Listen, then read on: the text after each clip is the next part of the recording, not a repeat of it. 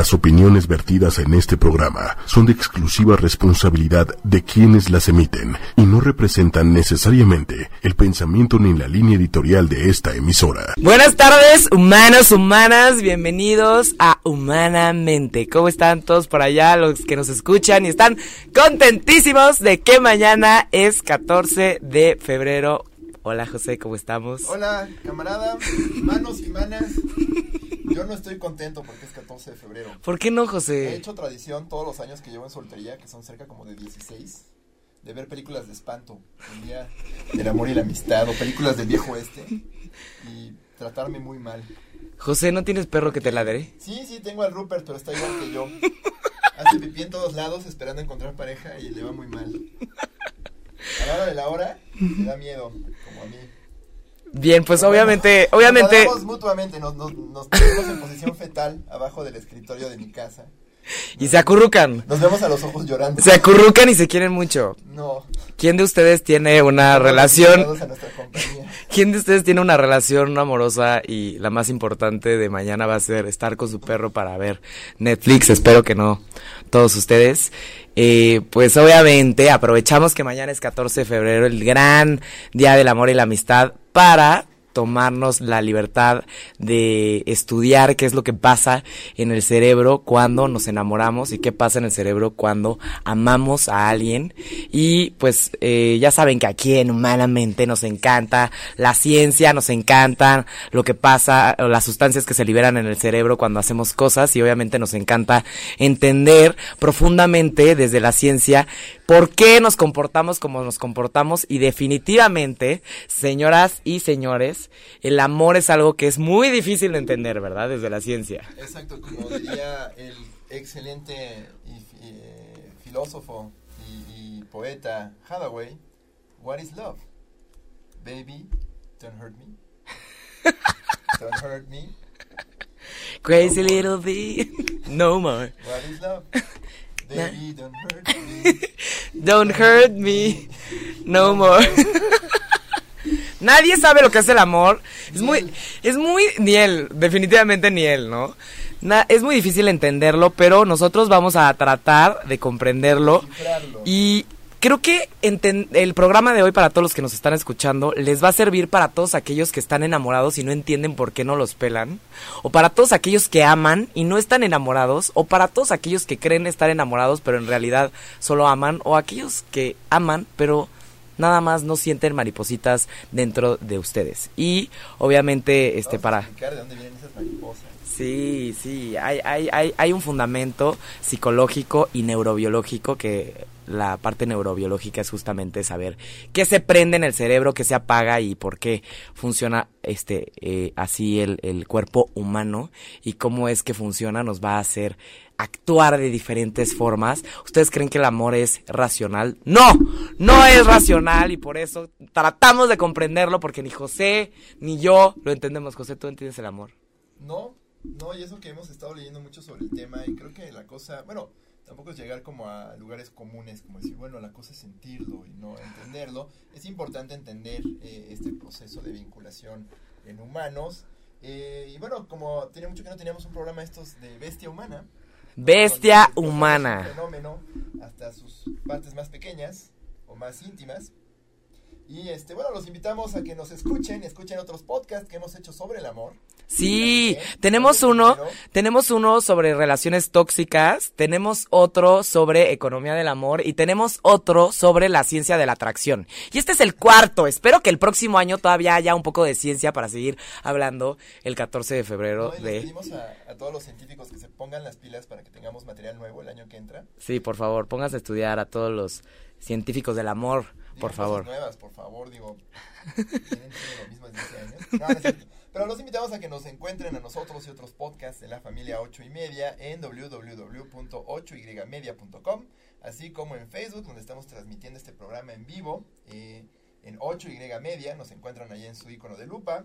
Y también pues estamos en Spotify, en Tuning Radio y en iTunes. Nos encuentran como Humanamente 8 con número Y media. ¿no? Ahí nos podrán encontrar junto con el resto de los programas de la familia 8 y media que también son muy interesantes. Así es, para todos los que no nos pudieron escuchar el día de hoy, 13 de febrero, mañana se pueden meter a sus Spotifys o cuando están en la escuela, cuando están en la oficina o en el coche, pueden entrar a su, al botoncito de iTunes y pueden buscar 8 con número Y media y después también en Spotify Ahí pueden encontrar todos los programas y así, si nadie les manda ninguna flor, ningún globo, pueden recibir un gran programa sobre el amor de humanamente. Entonces, rapidísimo, ¿de dónde viene este tema del amor y cuál es la diferencia? Porque muchas veces uno dice, es que estoy súper enamorado, es que lo amo. Es lo mismo el amor que, y, el, y el enamoramiento. Es básico comprender que el amor es una cosa, el estar enamorado es una cosa y el amar a una persona es completamente diferente. ¿Y de dónde viene todo esto? Porque, a ver, yo les pregunto a ustedes, ¿qué necesitamos todos los seres humanos para sobrevivir? Número uno, alimento, agua, oxígeno, todo lo básico, ¿no?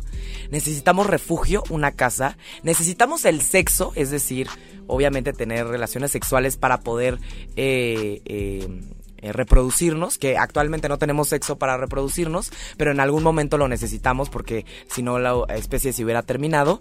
Y también necesitamos el contacto este, con los demás, los cuidados del otro, la cercanía con los demás, socializar con los demás. Entonces, cuando nos enamoramos, señores y señores, de alguien, buscamos justamente cumplir estas dos funciones últimas, que es el sexo, número uno, y número dos, el contacto con el otro, sentirse cercano al otro, sentirse apoyado, sentir confianza, sentir que puedes apoyarte en el otro y quererlo, ¿no? No, voy a tratar de no utilizar la palabra querer porque si no nos vamos a confundir, ¿no? Amar. Eh, amar. sí, sí, sí, exacto.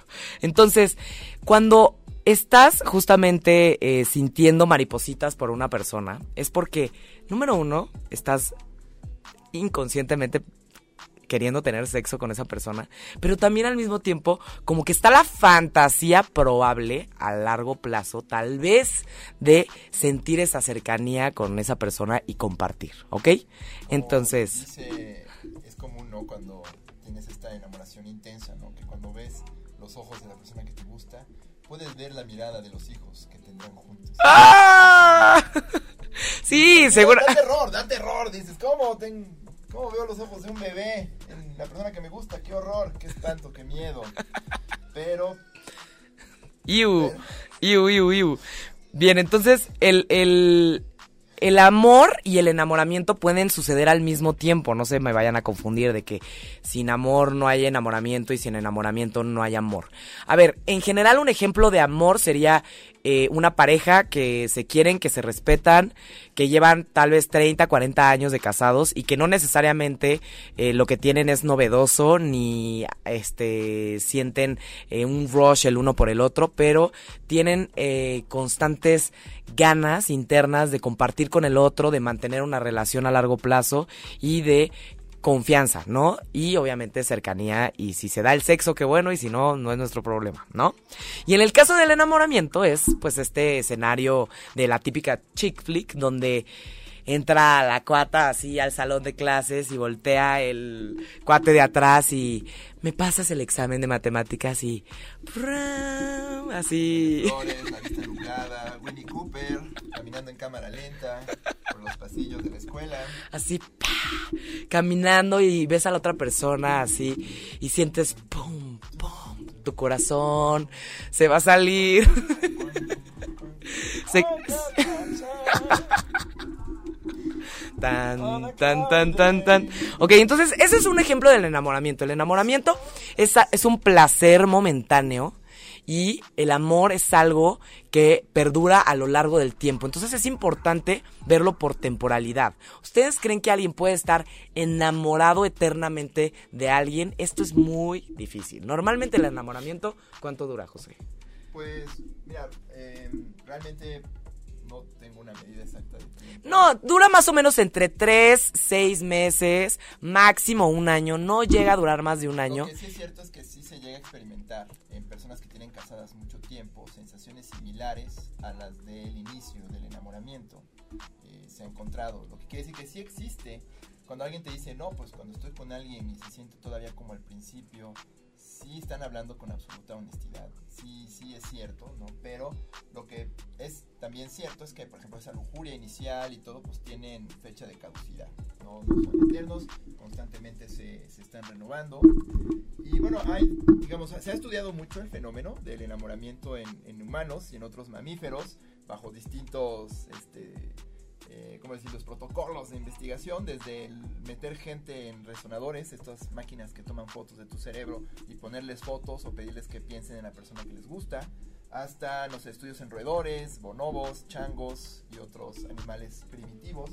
¿no? Y digamos que eh, hay una teoría ¿no? que todavía falta decir que es definitiva, pero es como la prevalente o la más popular, que explica el amor en varias etapas, o el enamoramiento en varias etapas, ¿no? que está asociada a distintos procesos biológicos.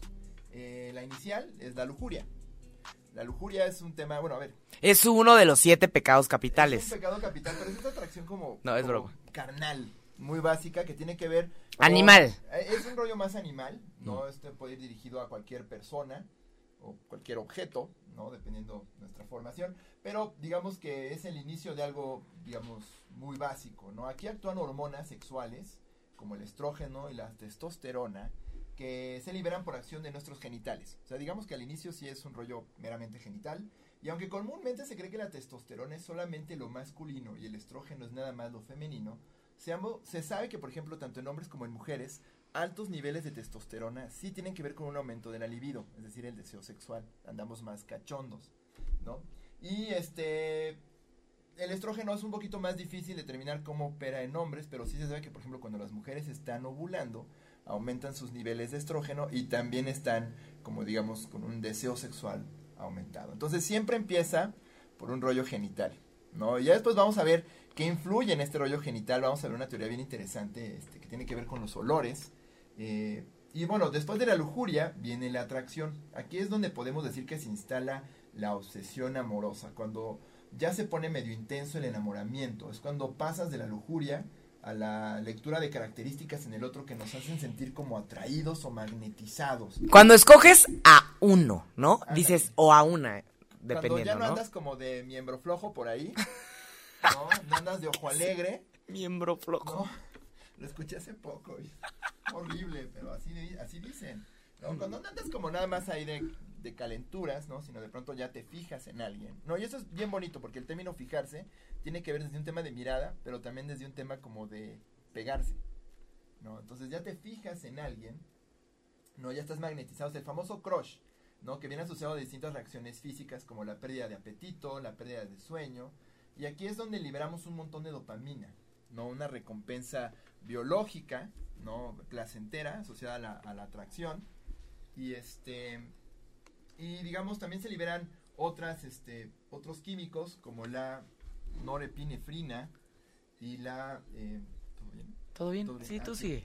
Aquí se liberan otros eh, químicos como la norepinefrina, la cual tiene mucho que ver con la respuesta ansiosa. Por ejemplo, cuando estamos ya ávidos de ver a la persona, cuando también nos sentimos inseguros, no sabemos si nos va a rechazar, hay también una, un fuerte componente ansioso y de inseguridad en esta etapa del enamoramiento. Por eso estamos todo el tiempo preguntándonos, ¿me quiere, no me quiere? Estamos viendo sus perfiles de Facebook de manera obsesiva. Este... Ya, cambié de micrófono. Para quienes no nos ven, estamos aquí haciendo ballet con los micrófonos. Este, pero bueno, como lo decía, eh, eh, digamos aquí es cuando también hay, un elemento como de inseguridad muy fuerte y no sabemos si nos quieren o no nos quieren. Si actuamos de manera eh, irracional, se apaga nuestro lóbulo frontal ante esa recompensa intensísima de dopamina en nuestro sistema de, de, de recompensa básico, ¿no? Y también este disminuye otro neurotransmisor que es la serotonina, que tiene que ver con el, el estado de ánimo que tiene que ver con el estado de ánimo y que también está bajo, por ejemplo, en las personas con trastorno obsesivo compulsivo.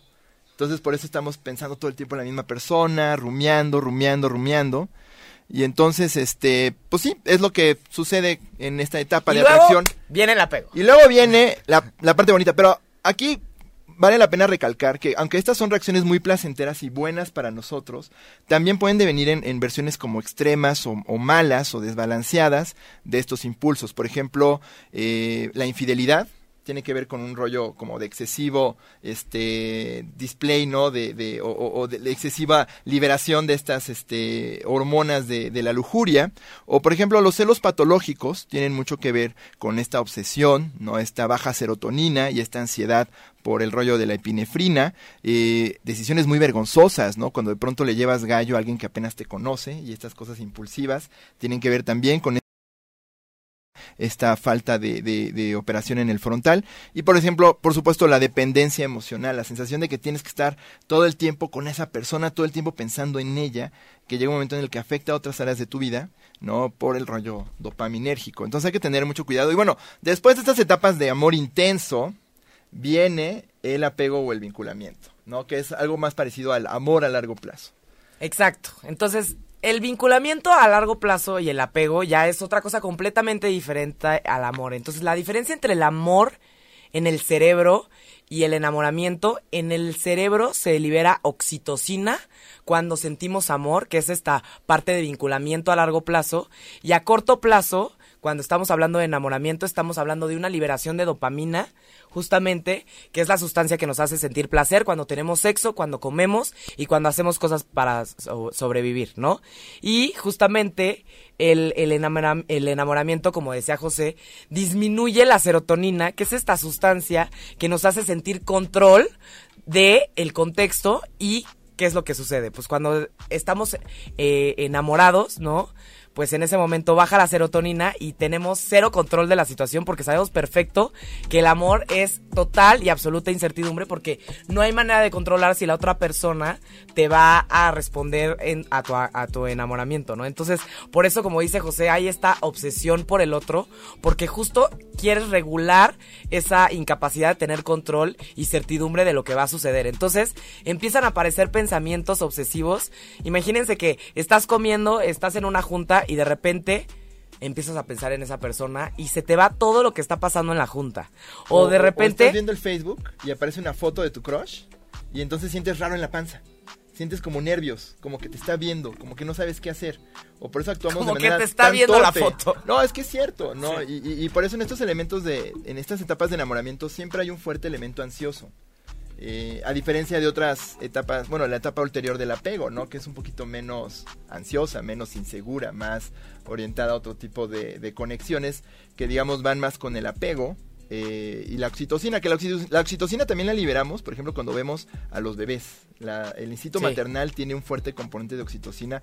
Cuando nos identificamos con alguien a un nivel como profundo, cuando vemos gente que es parecida a nosotros y que nos cae bien, ¿no? Sí hay, digamos que es la hormona de la buena onda. ¿no? De la, de la, de la conexión con otros. Y justamente el, el, cuando nos enamoramos, seguimos en el enamoramiento, ¿eh? Todavía no, todavía no, todavía no llegamos al amor. En el enamoramiento también se libera norepinefrina, que la norepinefrina es la sustancia que aumenta nuestro ritmo cardíaco y también aumenta la presión arterial. Entonces, ¿qué es lo que pasa? Cuando ves a esa persona, ¿no? Sientes que se te va a salir el corazón, empiezas a casi casi hiperventilar, te pones rojo, sudas porque sube la temperatura del cuerpo. Todo ese cambio físico tan químico, se siente muy químico, ¿no? Eso es el enamoramiento, cuando tu cuerpo reacciona de forma animal ante el contacto del otro. Usualmente, imagínense que llevas 40 años con tu esposo y sientes que a los 40, 50 años que se te va a salir el corazón y que te va a dar un paro cardíaco, no sería lo más sano definitivamente. Esto es justamente necesario para buscar a la persona. Si no hubiera esta sensación de rush, esta dopamina que se libera en el cerebro, al igual que se libera cuando consumimos algunas sustancias como el alcohol, si no se sintiera rico, no buscarías a la otra persona y no buscarías realmente tener contacto con esa persona para después vincularte a largo plazo. Entonces es muy interesante cómo es que hay un tema físico, cómo cambia todo nuestro cuerpo. Por eso el, el Día del Amor y la Amistad, por eso el amor por eso el enamoramiento viene mucho que ver con, con el corazón, porque justo la norepinefrina lo que hace es cambiar cómo se va a comunicar el, el, corazón este contigo, ¿no? Y tú empiezas a sentir que se te empieza a salir y por eso ven así cuando salía Mickey Mouse y el pato Donald, así como se les sale el corazón. ¿Por qué? Porque porque están enamorados. Te late más rápido. Sí te late más, te rápido. Late más rápido. Exacto. Pero podemos decir diga, si, si, tuviéramos que decir la versión moderna o, más basada en la evidencia de cómo quieres a alguien, en lugar de decir que lo quieres con todo el corazón, dile que lo quieres con todo el hipotálamo. sí, porque es la memoria, porque es la memoria. No, cuando estás muy enamorado dices con todo el hipotálamo, pero cuando de veras quieres, quieres así a largo plazo, con, con, uso de Con el frontal. Di, te quiero con todo mi cerebro. con todo el todo cerebro. Todo mi cerebro, todo se activa. Con todo mi cerebro completito. Justo, justo. Y lo que vemos también, justo cuando las personas están enamoradas, es que la corteza frontal, que es la eh, parte de nuestro cerebro que toma decisiones y que tiene juicio, esa parte se apaga. Entonces, lo que hace es que cuando estamos enamorados, hacemos pendejadas, ¿ok? ¿Por qué? Porque no estamos tomando decisiones de manera correcta. Si estás viendo que no te pela, no le hables, pero ahí vas.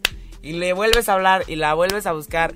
En lugar de aumentar el deseo en la otra persona, estás sin frontal, estás sin freno, estás queriendo satisfacer esa necesidad de enamoramiento, quieres seguir sintiendo enamoramiento y por eso es tan difícil desenamorarte de alguien. Claro, y es que si, si lo ves desde un punto de vista evolutivo, se entiende por qué somos tan impulsivos o tan arriesgados o tan irracionales cuando nos enamoramos. Era una cuestión de vida o muerte antes. La competencia por un número limitado de parejas sexuales, el hecho de juntarte con el, en el caso de los machos, el hecho de pues, ir con las pocas hembras disponibles o, o, en el caso de las hembras, pues ir con el macho dominante, ¿no? Este, pues era una competencia feroz, ¿no? Que se inspiraba muchísima ansiedad en estas este, figuras, pero además pues un intenso placer. Si no se sintiera rico no lo haríamos, pero también hay que tener cuidado, ¿no? Porque no, no siempre tiene que ser tan, tan intenso, ¿no? Debe haber, hasta en estas especies hay un momento en el que ya no está tan tan intenso el asunto.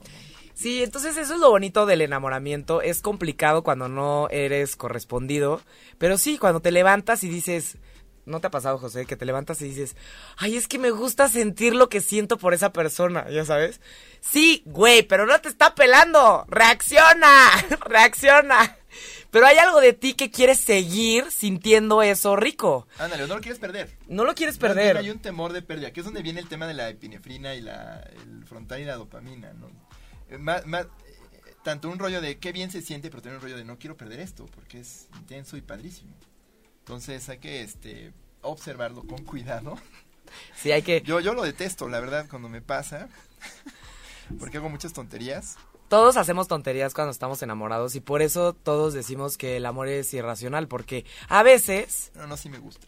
A veces, sí, a todos nos gusta el amor. Sí me gusta. A veces parecería que te va a beneficiar y hay veces te va a perjudicar muchísimo, porque tú estás sintiendo una bola de cosas, imagínense, se te está saliendo el corazón, estás liberando dopamina como si estuvieras ahí en un juego de apuestas viendo si ganas o pierdes, ganas o pierdes, el riesgo de decir, me volteo a ver, me va a dar un beso, me va a pelar o que te diga, eh, hola, adiós y no te vuelvo a pelar en toda la noche, ¿no? Todo eso causa mucha y sigue causando mucha incertidumbre y se sigue reforzando esa dopamina como de la expectativa. ¿Será que hoy sí me va a pelar? ¿Será que me va a voltear a ver? Y obviamente, pues, ¿qué es lo que sucede? Cuando ya de repente empiezas a conocer bien a la persona, te empiezas a tomar un café, empiezas a tener cosas en común con esa otra persona, cuando empiezas a imaginar tu vida con esa persona, no nada más por lo que sientes en ese instante, sino porque está justificada la sensación que tienes por esa otra persona, ahí es ya cuando estamos hablando de un vinculamiento, cuando hablamos del amor, del amor leal, del amor, exactamente. Entonces, ¿qué pasa en el vínculo? ¿Qué, qué pasa cuando en, en el apego, cuando ya realmente estamos sintiendo amor? Ah, ¿qué, qué pasa en el, en el cuerpo? No, no, no, al momento de vincularse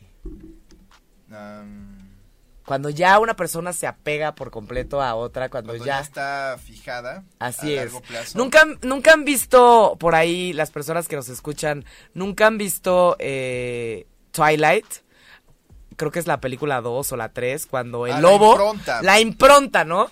Cuando ya no es de que nada más te enamoras y en ese momento te enamoraste y ya, sino que pareciera que tienes que seguir a esa persona, que quieres estar con esa persona a lo largo de los días sin importar qué. Aunque haya problemas, cuando haya altas y bajas, hay algo que te hace estar con el otro. Al igual que una mamá con un hijo, ¿no?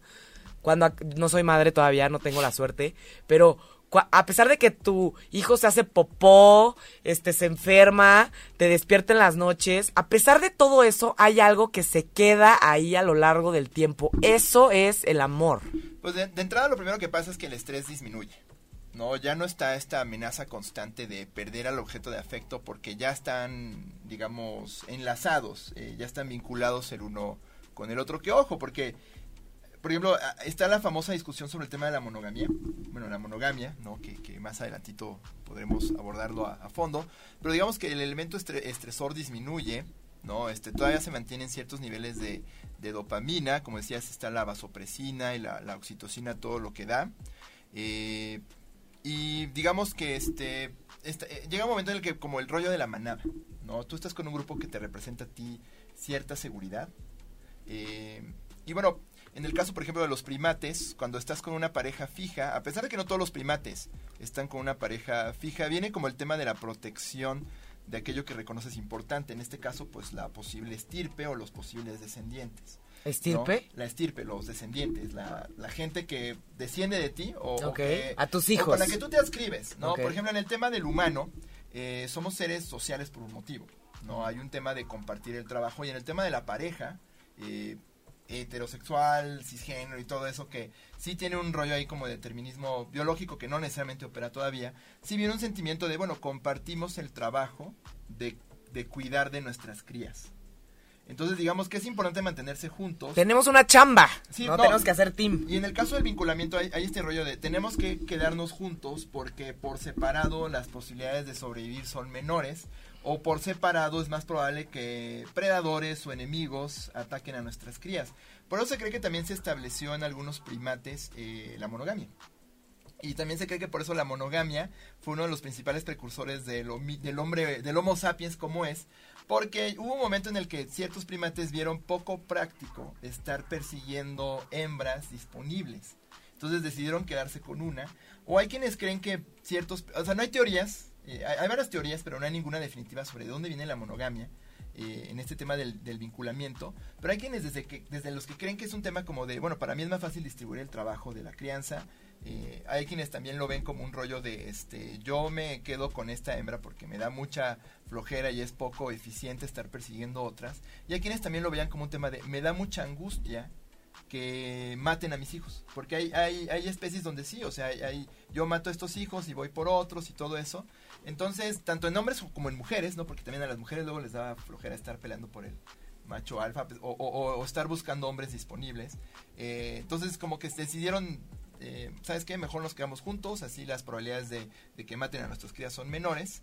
Y digamos que conforme los machos y las hembras se fueron quedando juntos, fueron distribuyendo el trabajo, eh, se fueron haciendo grupos familiares más grandes y entonces, por ejemplo, la capacidad de traer recursos a las crías se hizo mayor. Entonces eran crías mejor nutridas.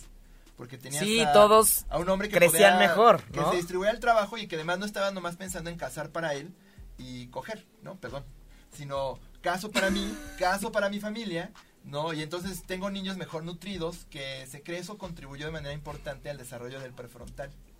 ¿No? Hubo una nutrición más rica, hubo... Como más planeado todo. déjate la planeación, como que de pronto yo, yo comía mejor que los otros primates de, de familias poliamorosas, ¿no? O de primates de familias como, con, con, competencias mucho más sanguinarias en el tema de con quién estoy y con quién no estoy, o que de plano no había fijón y pues nos metíamos todos con todos, tienes crías ahí que se están matando por temas de dominancia. Eh, entonces, este, digamos que fueron chavitos con, con entornos más o primates con entornos más ricos, que eso devino, ¿no? En el desarrollo de sistemas nerviosos más complejos, ¿no? Y que, digamos, fue o se cree es el precursor del, o, lo que permitió o favoreció el surgimiento de, del Homo sapiens. Entonces, ahora, esto es bien chistoso porque hay quienes dicen, no, pero el ser humano no está cableado para la monogamia, ¿no? Y hay teorías que dicen que, bueno, la monogamia es una construcción social, de control. No todas las culturas humanas promueven o, o, prescriben la monogamia, ¿no? Hay, hay, culturas incluso muy religiosas muy conservadoras que hablan de la, de la poligamia como un posible, pero piénsalo bien, e incluso en, en, culturas como el Islam o los mormones, donde la poligamia es normal, son pocas las familias que la adoptan.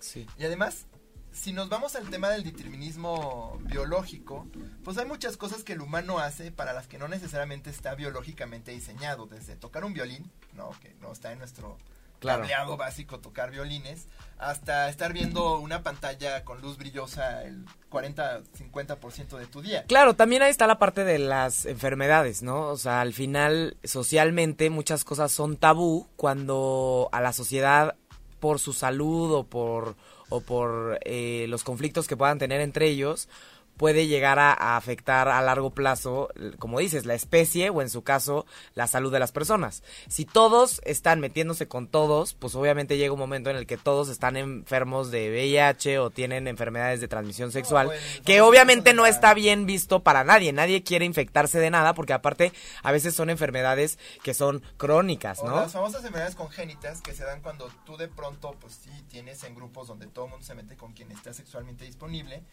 eh, gente que se mete con sus hermanas o con sus mamás, ¿no? Por ejemplo, el tema de los animales de raza, ¿no? Cuando de pronto tú por preservar una raza tienes hijos entre hermanos o entre papás e hijos y todo ese rollo. Allá pues saludos a Monterrey. No, no, para familia real inglesa o... Los Garza Trujillo. Si hay un, si hay un rollo Garza Sada, Garza, Garza. Que no necesariamente promueve seres saludables.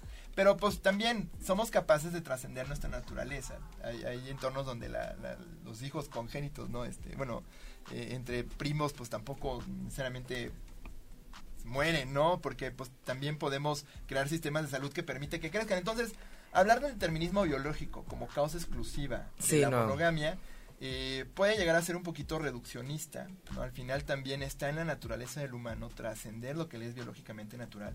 Pero piénsenlo en términos prácticos. ¿Quién se puede permitir hogares con múltiples esposas? ¿O qué mujeres pueden permitirse hogares con múltiples esposas? Sí, es como se ve en, en, en Abu Dhabi, por ejemplo es posible tener que un hombre pueda tener varias esposas, pero no las tienen porque no les conviene. Es muy difícil mantener a muchas mujeres, es muy difícil tener a hijos de diferentes mujeres y aunque sea socialmente aceptado, no lo hacen. Y no necesariamente devienen personas eh, sexualmente más satisfechas o en relaciones más naturales. Ahora, está el famoso tema del poliamor, que ahora está como un poquito de moda, que es donde tienes un montón de gente relativamente joven que tiene acuerdos donde dicen, bueno, yo no tengo una relación de exclusividad contigo, puedo compartirte con otras personas, ¿no? Y entonces vamos a fiestas. no, no es el rollo swinger, necesariamente que es más como un tema de me, me gusta que te vean con otras personas o, o nos gusta a los dos compartirnos con otros, sino más bien es un tema como de de base no hay una pareja fija, ¿no? Yo puedo tener muchas parejas al mismo tiempo.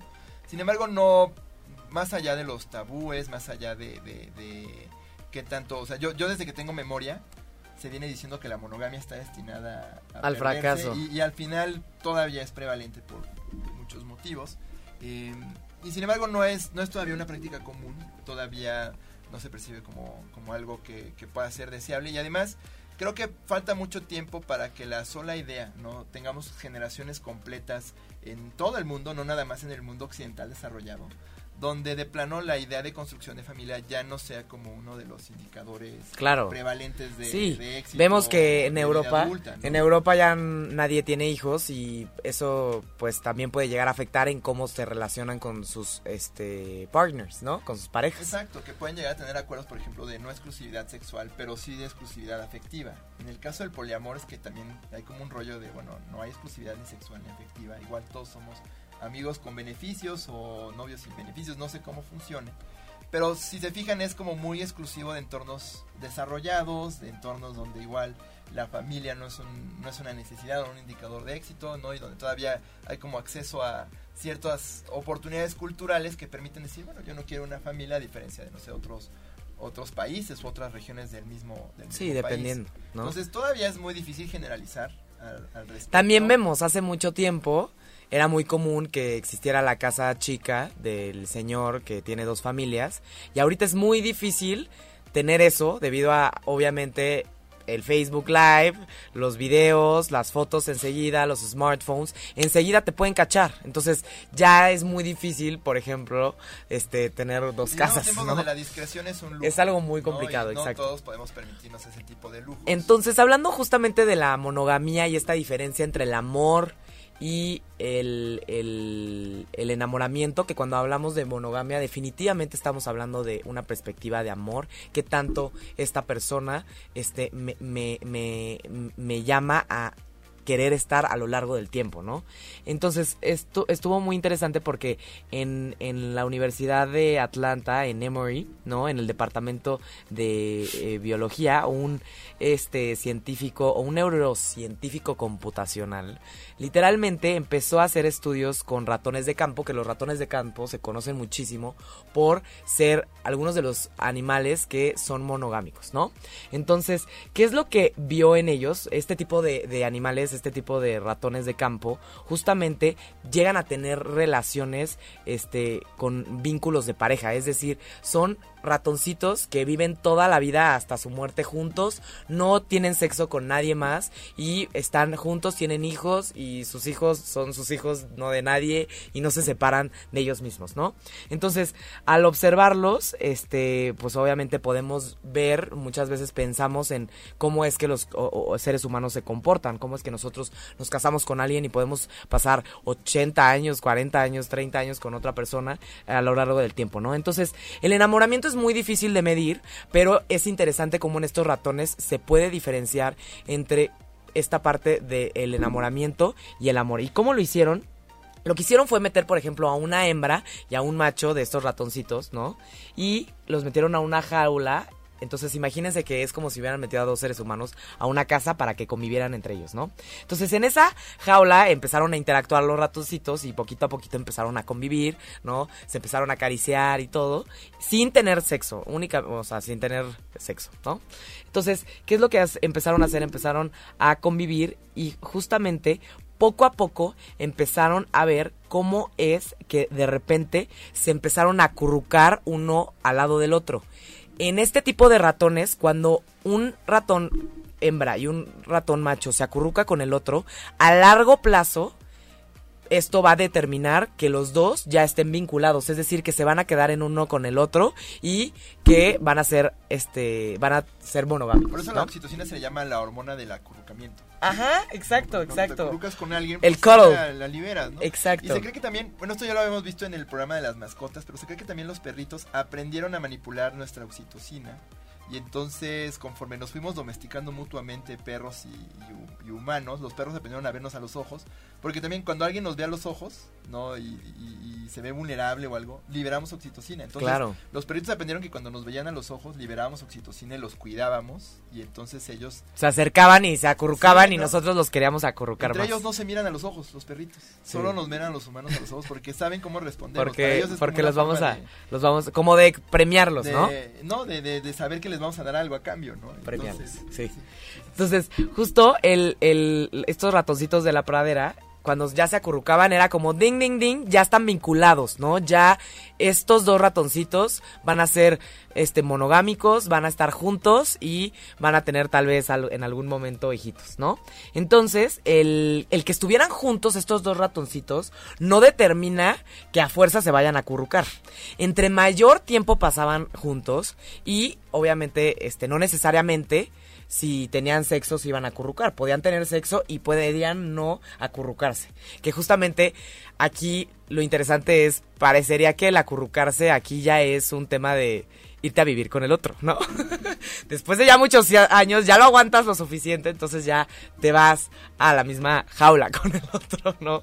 Entonces, ¿qué es lo que observaron en estos ratoncitos? Súper interesante. Vieron que en, los ratoncitos, cuando ya se acurrucaban, la corteza prefrontal, que es la parte que en, el enamoramiento justamente se, se apaga, cuando ya se acurrucaban y ya tenían un vínculo con el otro, la corteza prefrontal justamente se activaba. Es decir, parecería que el ratoncito no nada más sentía la emoción de estar con esa persona, sino que estaba consensuando la idea de estar con esta persona. Es decir, la toma de decisiones estaba encendida, el juicio estaba encendido y parecería que en los seres humanos esto se ve relacionado con un no nada más me siento bien con esta persona, sino conscientemente quiero que esta persona se vea bien.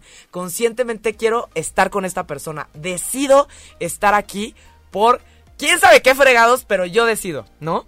Y lo que vieron también es que el núcleo accumbens, que es la parte donde se libera toda la dopamina, toda esta parte del enamoramiento, de la parte animal, eh, justamente el, el, el, que es esta parte que se activa cuando comemos y tenemos sexo, etcétera, estaba regulada por la corteza prefrontal. Entonces era como un tema de yo decido estar aquí y yo decido sentirme bien con esta persona. No nada más me siento bien y mi corazón salta y respiro y todo. No, simplemente yo decido estar aquí. Me siento como en casa. Ajá. Es la cosa, ¿no? Esta sensación de estoy con los, los míos, ¿no? Y me siento protegido. Exacto, exacto. Siento que tengo seguridad.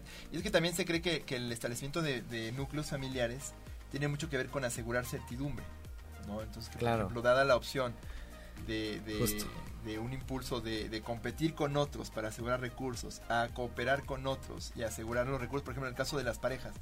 Yo al tener una pareja fija, ¿no? Y, digamos como las nutrias, ¿no? Darle la mano de por vida a esta persona, a esta cosa que tengo enfrente, ¿no? Me aseguro, por ejemplo, pues posibilidades de ser padre más adelante. Claro. no tengo que angustiarme por a quién me voy a echar para tener este descendencia. Eh, si nos vamos a ese determinismo biológico horrible, pero también es como, no, pues también tengo a alguien, ¿no? Con quien comparto cosas, ¿no? Puedo, y, puedo progresar sin necesidad de, preocuparme por quedarme solo. Claro, eh, tengo una casa, compartimos este propiedades, ¿no? Compartimos tiempo, ya le he invertido esta relación, esa persona cuida mi, de mi bien, yo cuido de esa persona, la conozco, ¿para qué me voy a ir con alguien más si si esto que conozco me hace sentir bien, ¿no? Exacto. Este es bueno con mis hijos, es bueno con este con ellos, nos acomodamos. Es como esta, justo, es interesante, como esta parte de preservación. Yo me siento seguro estando al lado del otro, ¿no? Exacto. Y me acurruco. Y me acurruco. Entonces, si bien es cierto que, que el enamoramiento y el amor son cuestiones irracionales y absurdas al principio, ¿no? y sí nos hacen actuar de maneras muy raras, también no deja de ser una conducta pragmática. No debe dejar de ser una decisión pragmática o no deja de estar impulsada a veces sí por, por elementos funcionales. Entonces, reconociendo esto, pues hay que preguntarse también de quién nos enamoramos o a veces por qué nos da o por qué aquí vemos que no somos más este temerosos a vulnerarnos frente a otras personas, porque vemos mucha seguridad en nuestra soledad, por ejemplo.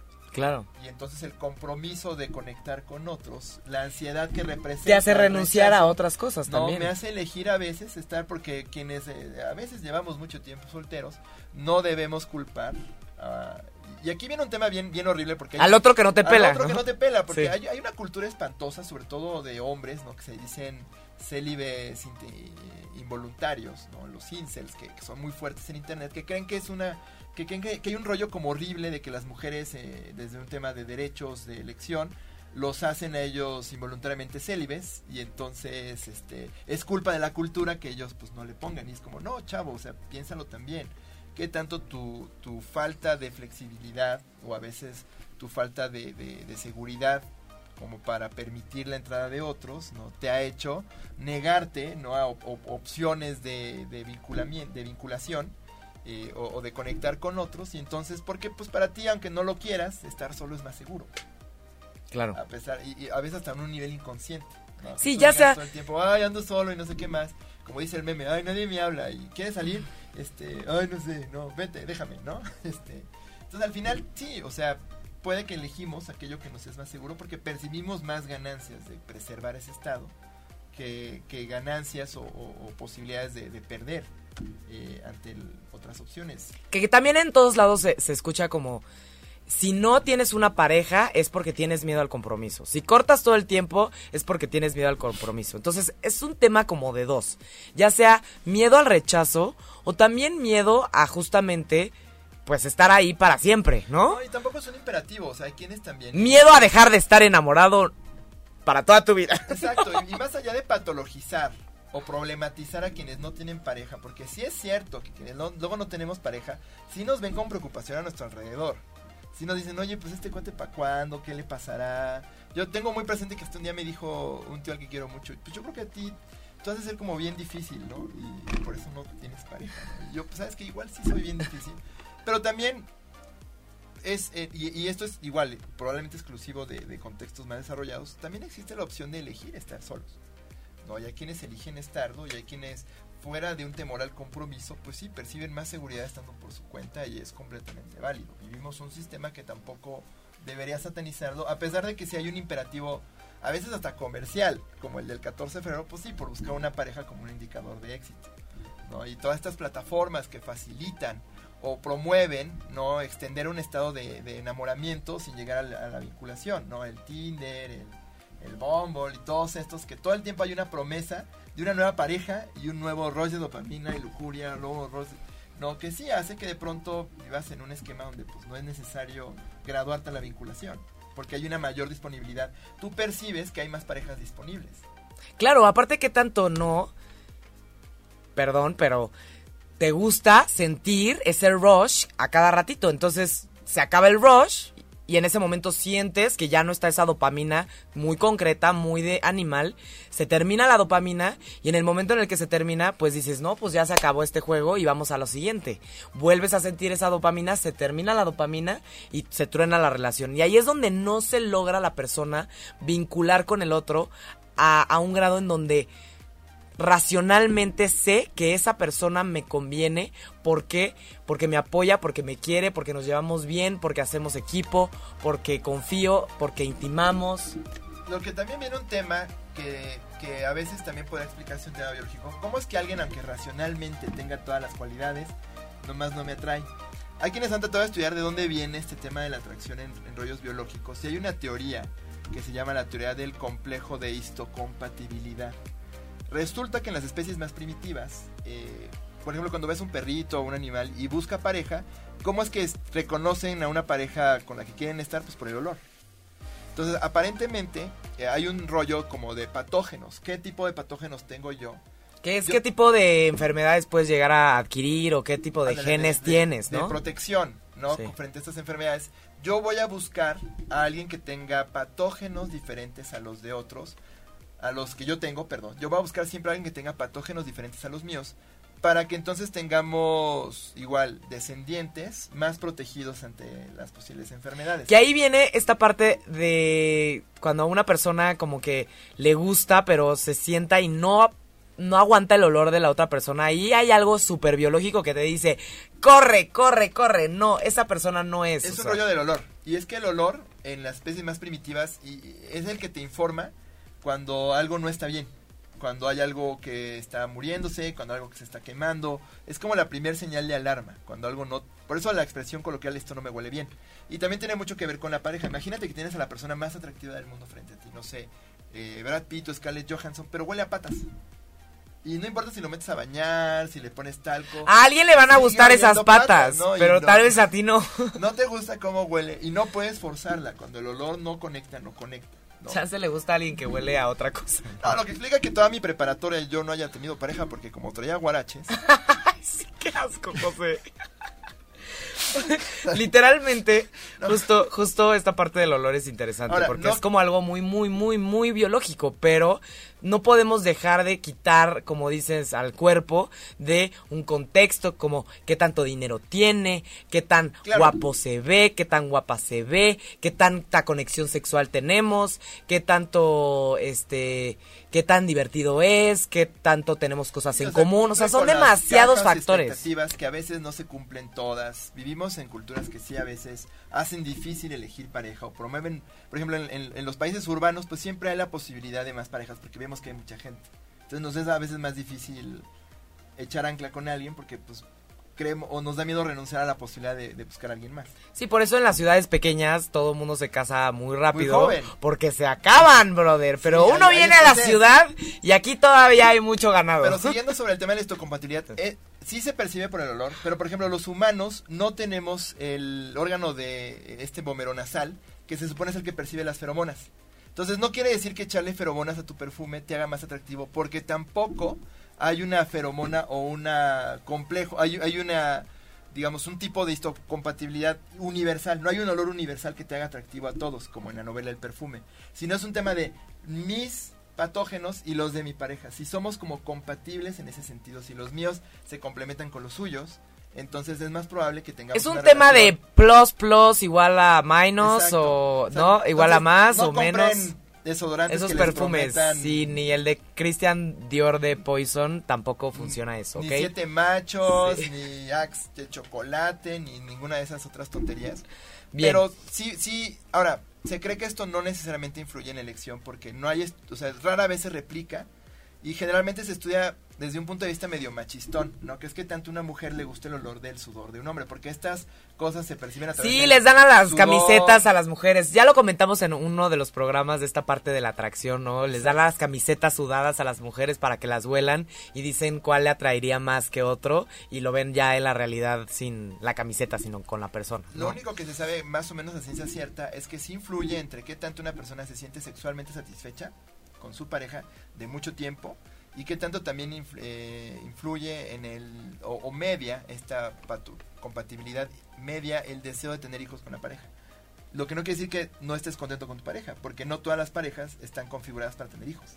Claro. Entonces, más bien es el solo deseo de tener hijos. Entonces, en parejas que están configuradas para eso, pues puede que sí influya un poco. Entonces el olor también, también este, afecta ahí. Es un factor. Sí, es un factor. No Otra cosa, no. el tema aquí del sexo, ¿qué pasa cuando una persona eh, eh, se siente un poco atraída por la otra persona y tienen sexo? Que tengan sexo no quiere decir necesariamente que a largo plazo se vayan a vincular, pero parece ser que cuando tienen sexo sí se acelera la posibilidad de vincularse.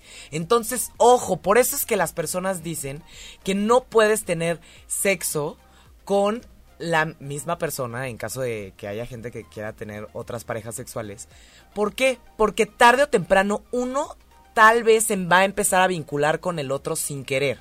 Tal vez, y eso, pues yo creo que eso es lo que sucede con, con, con los amantes que duran 10 años siendo amantes o 7 años siendo amantes, 15, 20 años siendo amantes, porque tal vez dijeron, no, pues vamos a hacerlo una vez, nada más por divertirse, y después dicen, no, pues es que no, nos gustó, vamos a volverlo a hacer, y eso empieza a hacer que se empiece a formar un vínculo. Desgraciadamente, pues aquí el problema de, del vínculo, este, que en el caso de, la, de los ratoncitos, pues no funciona porque están en una jaula y no pueden tener contacto con otros ratoncitos, pues aquí vivimos en una jaula muy grande en la que podemos estar con Y hay muchos muchos ratoncitos. ratoncitos. Hay muchos ratoncitos que quieren ser monógamos y hay veces que el ratoncito quiere estar con una familia y después con otra porque parecería ser que se está vinculando con muchas personas a la vez, ¿no? Entonces es muy interesante esta parte de, de, de el sexo, ¿no? Cómo es que mientras se mantiene en, en- en- a lo largo del tiempo puede existir el Sí, sí, vinculamiento. Sí, reactiva. Sí reactiva el- el vinculamiento. El, vinculamiento. tema de la oxitocina Exactamente. se también a través del sexo. Y bueno, aquí nos preguntan en Ajá. Facebook, ¿qué pasa cuando una persona tiene pareja y aún dice estar soltero? Nos dice Mónica.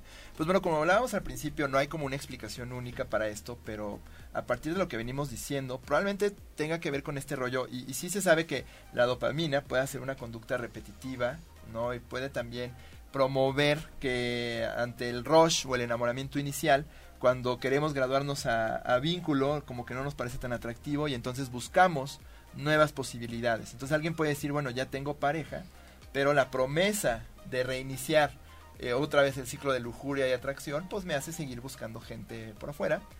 Pero pues bueno, también, o sea, hay rollos más complejos, ¿no? Desde... Sí, de hecho, familia justamente o- una diferencia muy clara entre los hombres y las mujeres, por ejemplo, los hombres se enamoran mucho este por cuestiones visuales, por cómo el- se tiene el aspecto la mujer o, o la persona a la que le llama la atención, son como muy concretos, perdón que lo diga, ¿no? O sea, les gusta mucho la parte física y entra por los ojos. No, la testosterona tiene que ver con libido. ¿no? Exacto. Entonces, Sí. digamos, que ustedes también tienen, ¿eh? Sí, sí, sí, no, a nosotros también, obviamente, pues a nosotros, a las mujeres también les gusta que un hombre se vea bien y tenga buen cuerpo y etcétera, pero parecería ser que los hombres en general, por cómo está constituido su cerebro, se enamoran mucho más por lo que ven que por lo que hay alrededor. Y en, y en cuestión de las mujeres, cuando se enamoran, hay muchísima mayor actividad en el hipocampo, que es la región asociada justamente con la memoria. Entonces, es interesante que las mujeres ocupan mucho mayor porcentaje de su cerebro que el de, que el de los eh, hombres para utilizar el, el, hipocampo. El hipocampo de las mujeres es más, más grande. Entonces las mujeres se acuerdan más de los hombres de los detalles, ¿ok? A las mujeres les interesa cómo las tratan, cómo las escuchan, cómo, este, de los detalles, toda esta parte de mátalas con una sobredosis de ternura y un poco de detalles, ¿no? ¿Por qué? Porque las mujeres tienen el hipocampo más grande que los hombres, tienen memoria, los detalles se quedan ahí los hombres son más básicos, van directo a lo que van, ¿no? Al cuerpo, a los ojos, a las piernas. Las mujeres van por muchas otras cosas alrededor y obviamente, este, pues esto les tiene que quedar a todos claro allá. Las mujeres recuerdan, ¿ok? recuerdan. Entonces, justamente eh, eh, ya para cerrar este programa, eh, espero que el día de mañana todos ustedes Disfruten la oxitocina si están con una pareja y llevan mucho tiempo con su pareja. Disfruten, algo. Disfruten el este, amor si están apenas justamente empezando algo. Disfruten la dopamina. No se dejen ir. No digan tonterías porque tal vez eso puede disminuir el deseo en la otra persona, ¿no? Los dos están bien. Está bien sentir amor. Está bien sentir enamoramiento. No, no hay, no hay reglas en el amor. No, no hay reglas. Te puede gustar quien sea ¿no? También, este, y puedes hacer vínculos con quien tú encuentres más conveniente, porque también, pues no deja de ser una cuestión no solo intensa e irracional, pero también pragmática, a nivel evolutivo, ¿no? Entonces, crezcan amigos con el amor, tengan relaciones que los hagan crecer como individuos, ¿no? Y también promuevan el crecimiento de sus parejas, eh, sea lo que sea. Y ahí yo creo que les recomendaría este definitivamente esta película que obviamente salió en 14 de febrero hace mucho tiempo, la de este, a ella no le gustas tanto, o a él no le gustas tanto, que es esta película donde justamente pone diferentes escenarios de cómo la gente siente amor, cómo está esta parte sexual únicamente, cómo está esta parte de, de, del cariño este, familiar, ¿no? Porque el amor obviamente también involucra a la familia, a los hijos, no nada más a las parejas, obviamente nos encanta hablar de las parejas porque es muy interesante, ¿no? Pero justamente el amor se vive de diferentes formas y que creo que sí tiene que quedar muy claro. Muchas veces vivimos enamorados, ¿no? Y tal vez después una persona se puede llegar a sentir vacía porque está continuamente viviendo la satisfacción. O hay alguien que siempre está viviendo el amor, pero no siente el enamoramiento. Entonces, sí hay maneras de conectar. Y creo que esto es un fenómeno grandísimo. Encontrar una persona justamente que te hace sentir enamorado y quieres también vincularte siempre y que esa otra persona también quiera vincularse siempre contigo y que aparte esté enamorado de ti, yo creo que es una fantasía muy complicada de cumplir. Exacto, no, busquen replicar patrones que ven en las películas, no busquen cumplir con una fantasía que si bien es bonito tener ilusiones, también es bueno voltear a la realidad y decir, bueno, este, tampoco conformarse con lo que la realidad te ofrece. Digamos que es muy difícil establecer una forma ideal de amor para cada quien, ¿no? Más bien mantengan los ojos abiertos a, a las personas que se acerquen a su vida. Eh, permítanse oportunidades para permitir que otros se acerquen a ustedes y no esperen que todas sus relaciones importantes de apego estén orientadas por un amor erótico. Claro. Hay formas de cariño y apoyo que van más allá del romance y la lujuria, que sin embargo, pues sí, son embriagantes y, y preciosos. Y no quiere decir que si tienes amor y lujuria, este, enamoramiento y lujuria con una persona que llevas mucho tiempo, no, al contrario, disfrútalo, ¿no? Eso es lo que, eso es lo que busca todo el mundo. Todo el mundo quiere el equilibrio entre el enamoramiento y el amor. Todo el mundo quiere esos dos. Es difícil de tener, ¿no? Y creo que al entender estos dos conceptos tan distintos, químicamente distintos, con objetivos distintos, podemos también autorregular quién nos gusta, en quién te vas a fijar, en quién te estás enamorando. Esa persona está reaccionando, no está reaccionando. Tú tienes un vínculo con una persona. Esa persona realmente está vinculada a ti. Porque a veces te puedes vincular con alguien y esa persona no está vinculada a ti.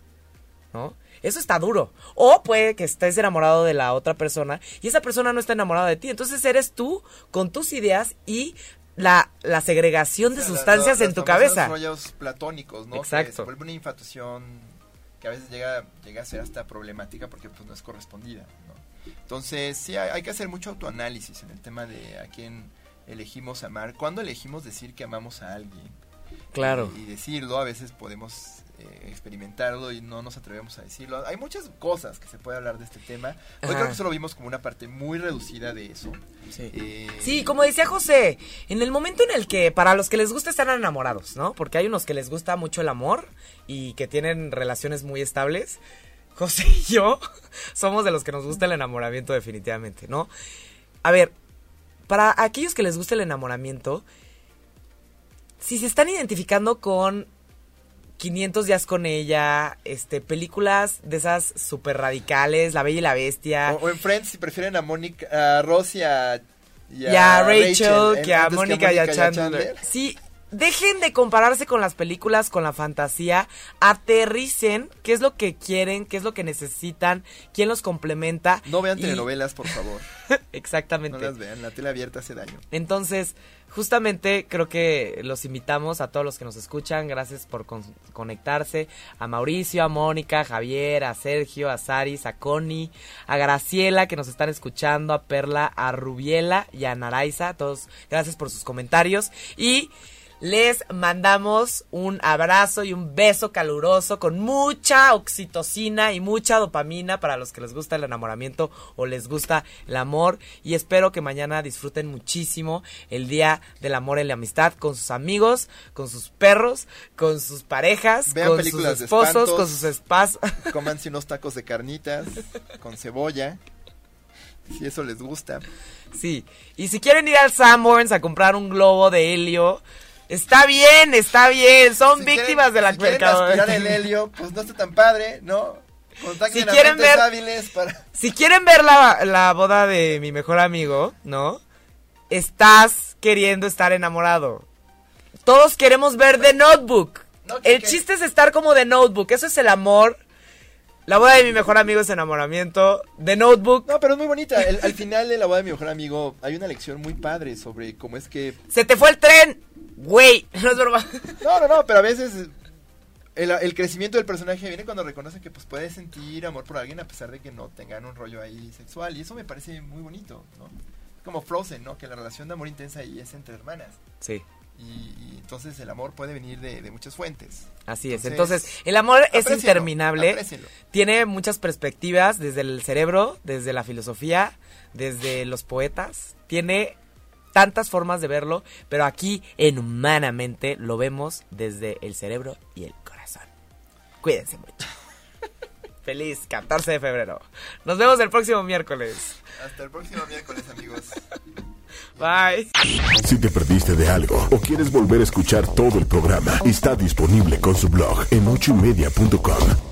Y encuentra todos nuestros podcasts de todos nuestros programas en iTunes y Tuning Radio. Todos los programas de ochoymedia.com en la palma de tu mano.